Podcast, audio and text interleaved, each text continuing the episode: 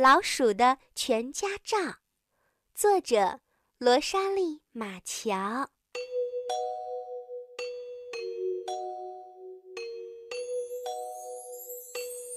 有一家人呀，住在一间大房子里。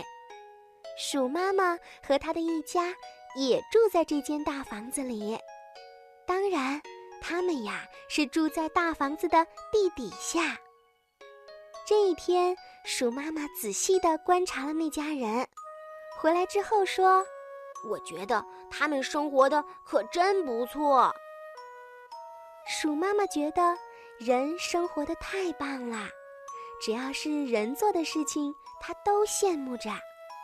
这些日子呀，鼠妈妈藏到这儿，藏到那儿，观察着这家人。他认真地向他们学习着。如果这家人的早餐吃的是水果，那么鼠妈妈家早餐也一定会吃水果。就是有的老鼠不愿意吃，它也不在乎。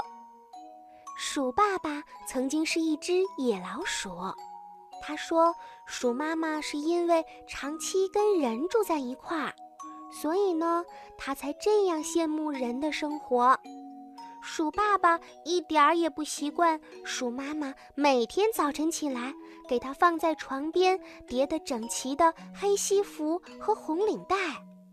鼠妈妈的家人不光是不喜欢穿衣服。他们呀还不喜欢刷牙、看报纸，但是因为他们都深深地爱着鼠妈妈，所以呢，他们都能愉快地按照鼠妈妈这些奇怪的念头去做。有一天晚上，鼠妈妈特别兴奋地来到餐桌旁，对大家说：“嘿，你们猜我今天在他们的房间里看到了什么？”说这句话的时候，鼠妈妈那又小又亮的眼睛里闪闪发光。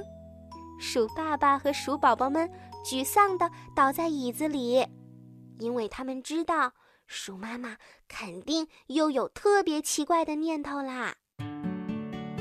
鼠妈妈说：“他们有一张全家照，爸爸妈妈和几个孩子都穿得好好的。”他们坐在沙发上，面带微笑。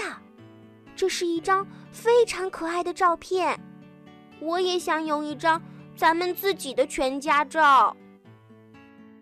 鼠爸爸扔掉了鼠妈妈非要让他带上的餐巾纸。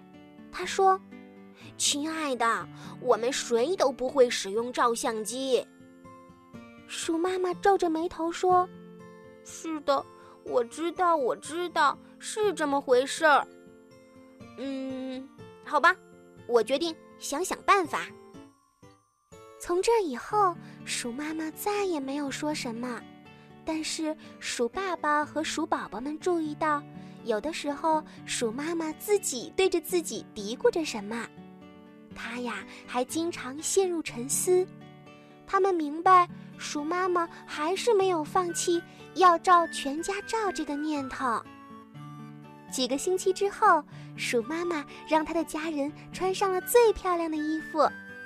小老鼠碧碧穿上了迷人的白衣服，这是用面包袋做成的。小老鼠提尔塔穿上了一条奇异的裙子和外衣。这是用以前圣诞节用过的餐巾纸做成的。小老鼠哈珀和费里茨像鼠爸爸一样穿着西装，而鼠妈妈呢，穿着一件用金丝雀的羽毛做成的长袍。这些羽毛呀，是他从那家人养的金丝雀的笼子里收集到的。为了这，他可冒了好大的风险呐。鼠妈妈把他的家人排成了一队，然后嘱咐说：“听好了，当我叫一声‘出发’，你们就赶快的跑出来，站到那家人的脚底下；当我叫一声‘回去’，你们就赶快跑回家。”老鼠们站在洞门口，等待着鼠妈妈的信号。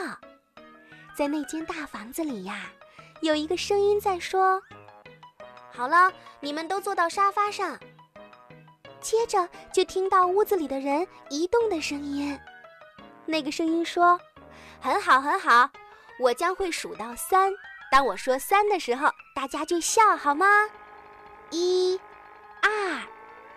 鼠妈妈大声叫道：“快快出发！”老鼠一家猛地闯进了那间房子，站在那家人的脚底下，一个个的面带微笑。只听那个声音在说：“三，回去！”鼠妈妈吱吱的叫着，老鼠们马上就往回返。一眨眼的功夫呀，老鼠们就在鼠妈妈的率领下冲了回来。老鼠听到那个声音，还在说：“哎呦，这是谁呀，在脚上捣乱？每当我喊到二的时候，就听到乱糟糟的沙沙声。听好了，你们必须一动不动地坐着。”照相完了，鼠爸爸对鼠妈妈说：“好了，亲爱的，我希望这回你该满意啦。”可是鼠妈妈却说。还没完呢，我必须要搞到一张洗出来的照片。鼠妈妈说完，转身跑了出去，但是她并没有拿到那张洗出来的相片。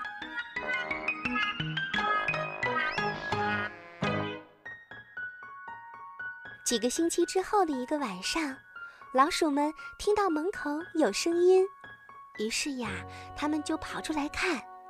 他们发现，在老鼠洞口有一张照片，这是一张老鼠的全家照。它被整齐的从那家人的全家照上剪了下来，夹在一个小小的金色的框子里。鼠妈妈举起照片，高兴地笑了起来。鼠爸爸拍着鼠妈妈的肩膀说：“好了，亲爱的，现在你终于得到咱们的全家照啦。”这一下高兴了吧？鼠妈妈的眼睛看上去还在沉思着什么，它慢慢的说：“你知道吗？